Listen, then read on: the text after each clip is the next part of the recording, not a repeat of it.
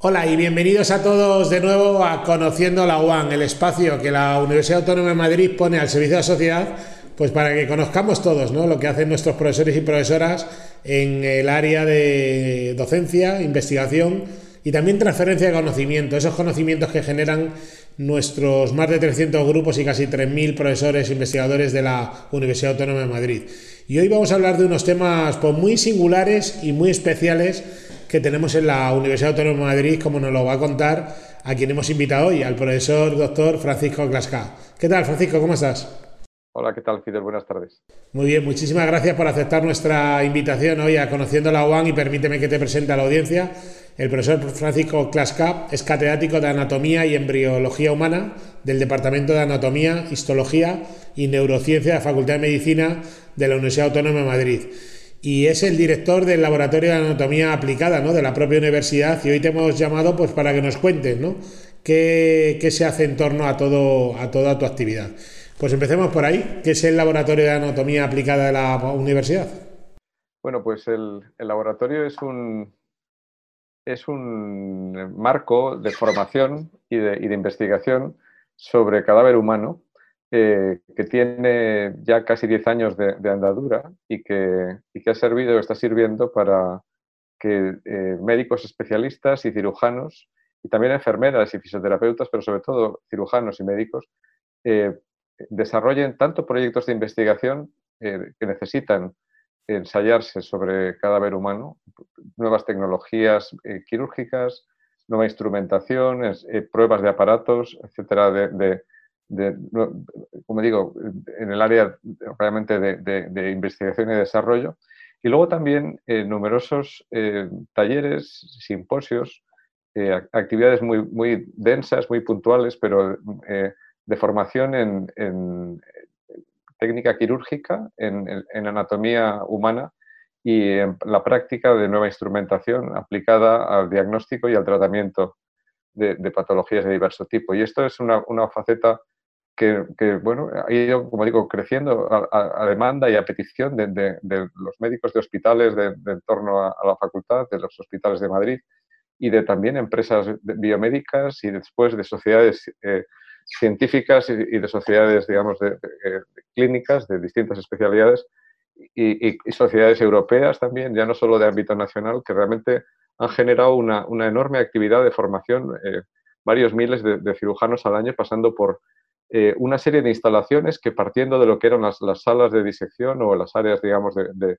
enseñanza focalizadas inicialmente, originalmente hacia, hacia la enseñanza de grado de, los alumnos de la Facultad de Medicina, se han ido ampliando y, equipando y mejorando para convertirlas en un centro de referencia a nivel nacional y en, un centro también de referencia a nivel europeo, donde, como digo, muchísimas eh, actividades, tanto de investigación como de formación avanzada, se vienen llevando a cabo. ¿no? Para que tengas una idea, eh, eh, pues este, en este momento creo que han pasado por el laboratorio eh, cirujanos y médicos de cerca de 55 países y, en unos números realmente importantes. Y además, también se han desarrollado y se están desarrollando proyectos muy punteros. Se han, publicado nuevas técnicas de, cirugía mínimamente invasiva, se han, se han ensayado nuevos sistemas robotizados para para eh, hacer eh, más fácil el diagnóstico y más seguro. En fin, toda una serie de cosas que son, es como de alguna manera poner una plataforma bien equipada al, alcance de,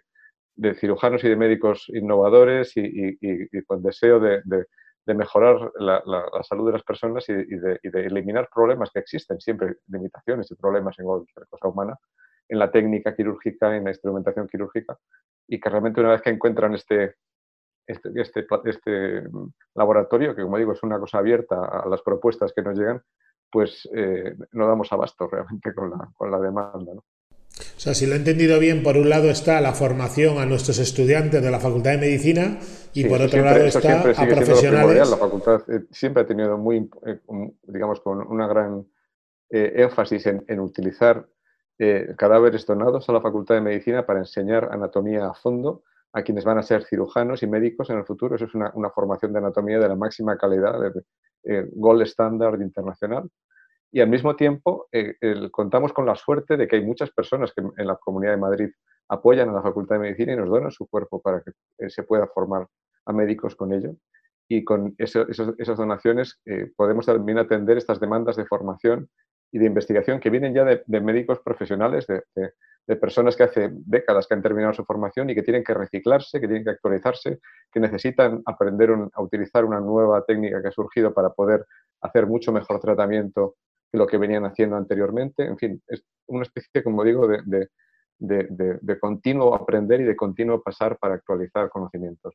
Yo te decía que por un lado están los estudiantes de la propia Facultad de Medicina y por otro lado están los cirujanos profesionales. Me gustaría saber también cómo se organizan estos eventos. ¿Es la propia universidad o es terceros, es, eh, organizaciones terceras que vienen a... Yo a veces digo que es una cosa a tres partes en las que por una parte, eh, a veces son eh, grupos de cirujanos expertos en una técnica o que han innovado en alguna cosa o que incluso quieren desarrollarla ellos, como digo, como un proyecto de investigación y que nos hacen una, pues eso, un, ciclo de, sesiones de trabajo para ir haciendo ensayos, para ir eh, ajustando. A veces vienen con ingenieros eh, bioelectrónicos que también hacen, digamos, pues esos, ensayos sin ningún riesgo para un paciente. Es una cosa tan lógica, ¿verdad? Eso de ensayar con un cadáver en vez de ensayar con, personas a las que podríamos hacer daño porque están vivas. Eh, otras veces son sociedades científicas, sociedades médicas de distintas especialidades, por ejemplo, hemos tenido muchos eh, cursos de, la Sociedad Española de Trasplante Renal, por ejemplo, o, de la Sociedad Europea de, Anestesia Regional, en fin, sociedades que de alguna manera, eh, o sociedad, hubo el año pasado recientemente de la Sociedad eh, Madrileña de Neurocirugía, sociedades médicas que tienen, digamos, también una, una, además de un congreso o un acto social, tienen, aprovechan para una comunicación científica, para una demostración de unos profesionales a otros de cómo se pueden hacer las cosas, de cómo se ha innovado en esto o en aquello. Esa es un área también muy interesante. Y después también empresas biomédicas que, tienen, eh, que quieren eh, dejar o dar ocasión a que, a que los profesionales puedan aprender a utilizar nuevos instrumentos, nuevas eh, herramientas, eh, qué sé yo, desde nuevos catéteres, nuevas placas de osteosíntesis, nuevas técnicas eh, de, robotizadas o nuevas técnicas de visualización tridimensional, cosas que lógicamente nadie se atreve a ponerse a operar con un aparato que no conoce y que no ha probado nunca. Entonces, la oportunidad de, adquirir soltura, de, cometer los primeros errores sobre un cadáver sin poder hacer ya daño a nadie, pues eso, eso tiene un valor inmenso y eso genera a los profesionales que quieren actualizarse, que quieren innovar en su área, pues les, supone, digamos, el, el, sueño, el sueño cumplido de poder hacerlo y de, y, de, poder después ir al quirófano a aplicar aquello con seguridad y con las manos y con, y con el entrenamiento adquirido. Pues desde aquí hacemos una llamada a todas esas organizaciones, empresas o sociedades científicas que o no nos conocen o todavía no han trabajado con nosotros, pues que bien se pongan en contacto con el profesor Clasca o con la Fundación de la Universidad Autónoma de Madrid que estaremos encantados ¿no? de tener un primer diálogo para ver si podemos colaborar. Quería, añadir, quería añadir además que en este, en este aspecto hace un papel fundamental, no lo había mencionado, oye, tú lo has sacado, el, papel que la Fundación desempeña como puente en este tipo de, iniciativas. Cuando digo que son como una, una, una especie de, simbiosis a varias partes. Por una parte, la universidad que cuenta con las instalaciones, que cuenta con los cuerpos donados, con los cuerpos preparados, con técnicas de embalsamamiento nuevas, muy avanzadas, que permiten dejar a los cuerpos indefinidamente en condiciones ideales para la práctica quirúrgica.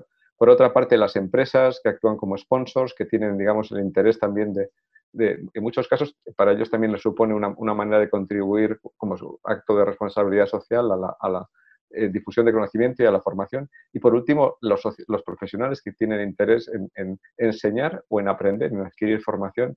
Pues todo esto encuentra cauce a través de la fundación, que como digo, supone eh, un instrumento imprescindible para, para que una, una, universidad pública eh, sin ánimo de lucro, como es la Universidad Autónoma de Madrid, pues puede interactuar de, un modo ágil y de un modo, eh, digamos, dinámico con, con, los agentes sociales y, organizar los convenios, la facturación, todo lo que hace falta para que la gestión de todo esto sea transparente y sea, eh, digamos, auditada y clarísima para que todo el mundo esté tranquilo de que se hace mejor uso de los recursos. O sea que en ese sentido también eh, quiero yo ahora, ya que estás tú aquí, destacar la importancia que es contar con, en la universidad pública con una herramienta tan inteligente en, su creación y, tan, y tan mm, provechosa para la universidad, porque realmente le, abre eh, un abanico de posibilidades de ser y de hacer que si no de otra manera estaría constreñida y capacitada para llevar a cabo.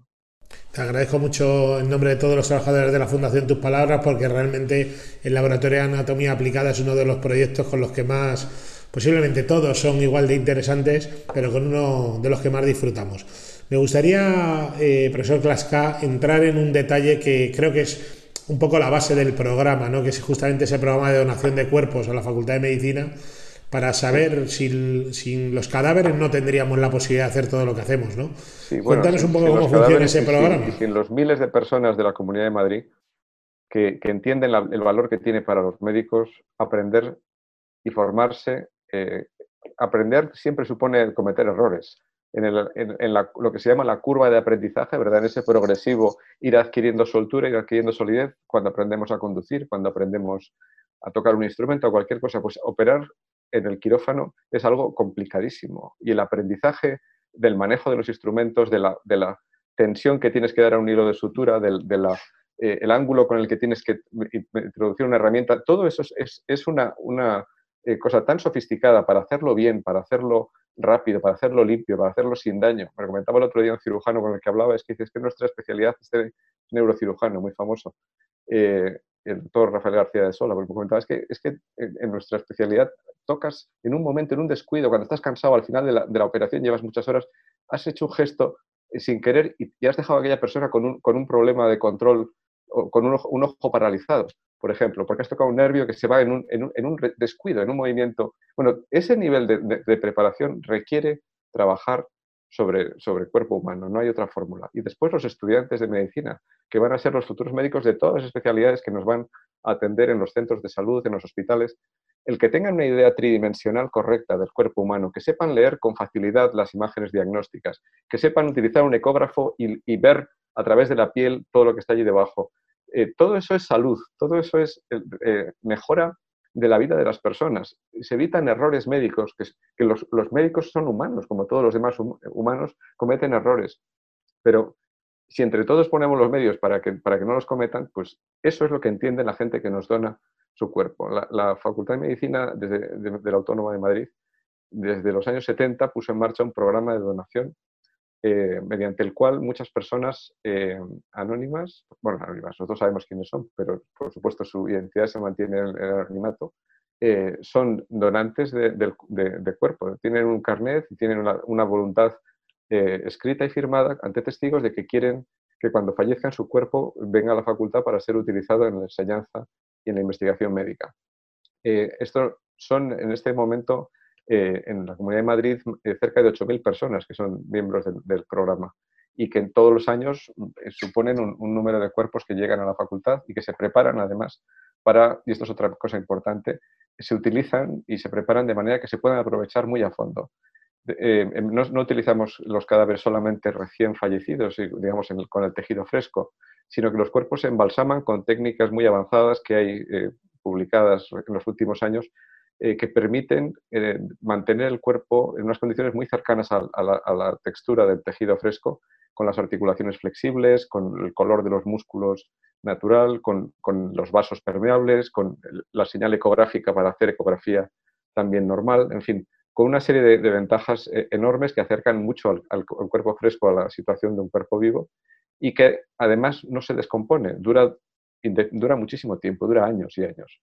De manera que en esas condiciones los cirujanos de una especialidad y de otra y de otra y de otra pueden ir trabajando en distintas regiones del cuerpo. Pues unos trabajarán en, no sé, en la boca, otros trabajan en el cuello, otros en el tórax o en el suelo pélvico o en la rodilla, en el oído. Y entre todos, todos aprenden y con el mismo cuerpo hacen, digamos, se hace formación de muchas eh, personas de especialidades distintas.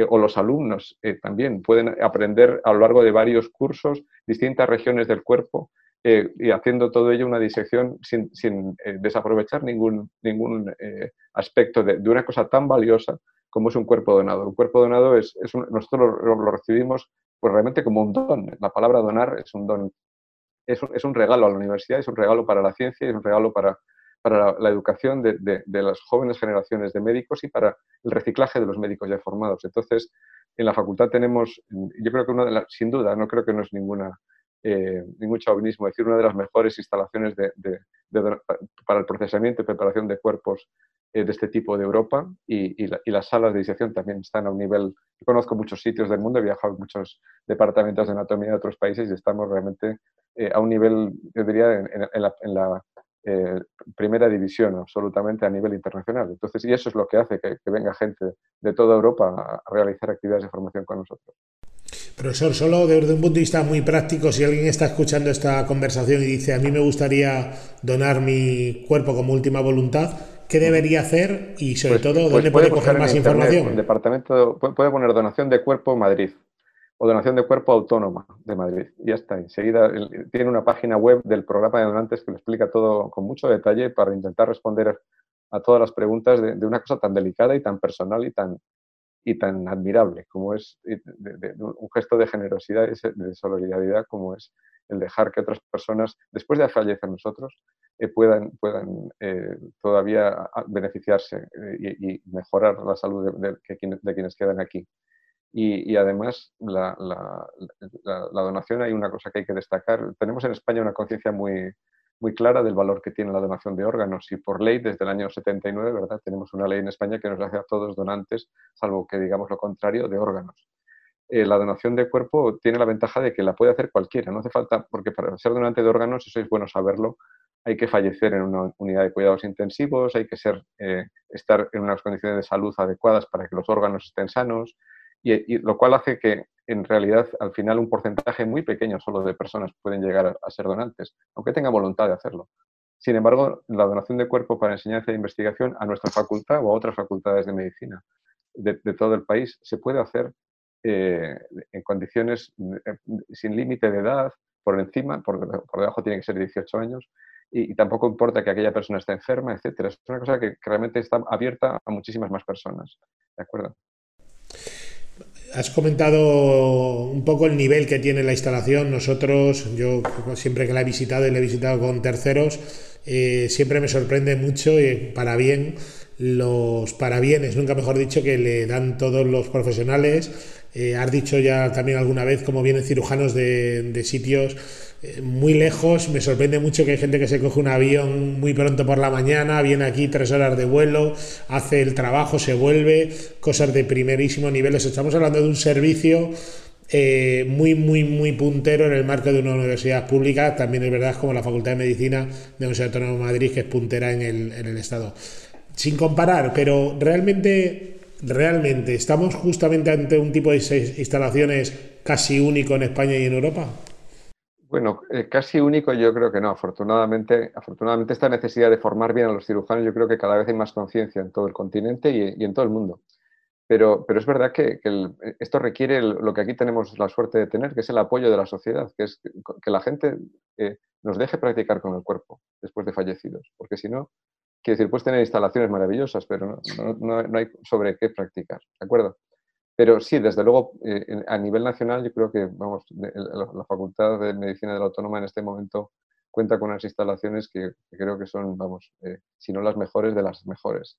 Eh, y a nivel continental, pues hay, hay, algunos centros muy potentes de formación en, en, otros países donde, como pasa a veces, quizás le han visto hace tiempo el, valor también que esto, digamos, puede tener hasta como negocio, porque hay algunos, algunos centros privados de esta índole. Hay universidades en, en, Holanda, en Alemania y en Francia.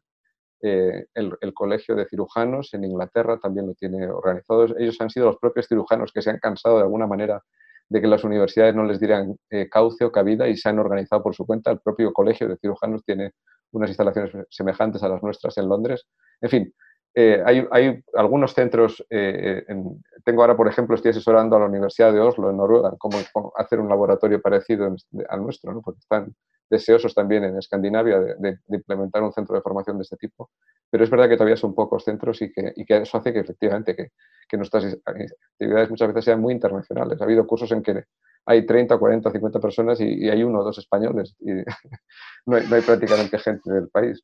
Así que, pero vamos, otras son mayoritariamente españolas y desde luego hay también muchas actividades dedicadas, y esas son, a mí me gustan especialmente, las dedicadas a los, a los cirujanos jóvenes, a los residentes de, las, de, las, de los servicios de cirugía de los hospitales de Madrid, por ejemplo, que eso yo creo que es un beneficio muy directo a los, a los madrileños. Eh, tenemos ciclos de formación desde hace ya varios años de, neurocirugía, ha empezado también hace poco una cirugía general, eh, en fin, y es, y es, una delicia verles a los, a los, alumnos, que muchos de ellos incluso han sido alumnos nuestros en la facultad unos años antes, pues ahora ya como jóvenes profesionales también haciendo, eh, profundizando y, como he dicho antes, haciendo, cometiendo los errores antes de entrar en el quirófano con un paciente vivo, haciendo, haciendo todas las torpezas y todas las cosas mal cuando todavía, digamos, cuando no hay riesgo de hacer daño a nadie.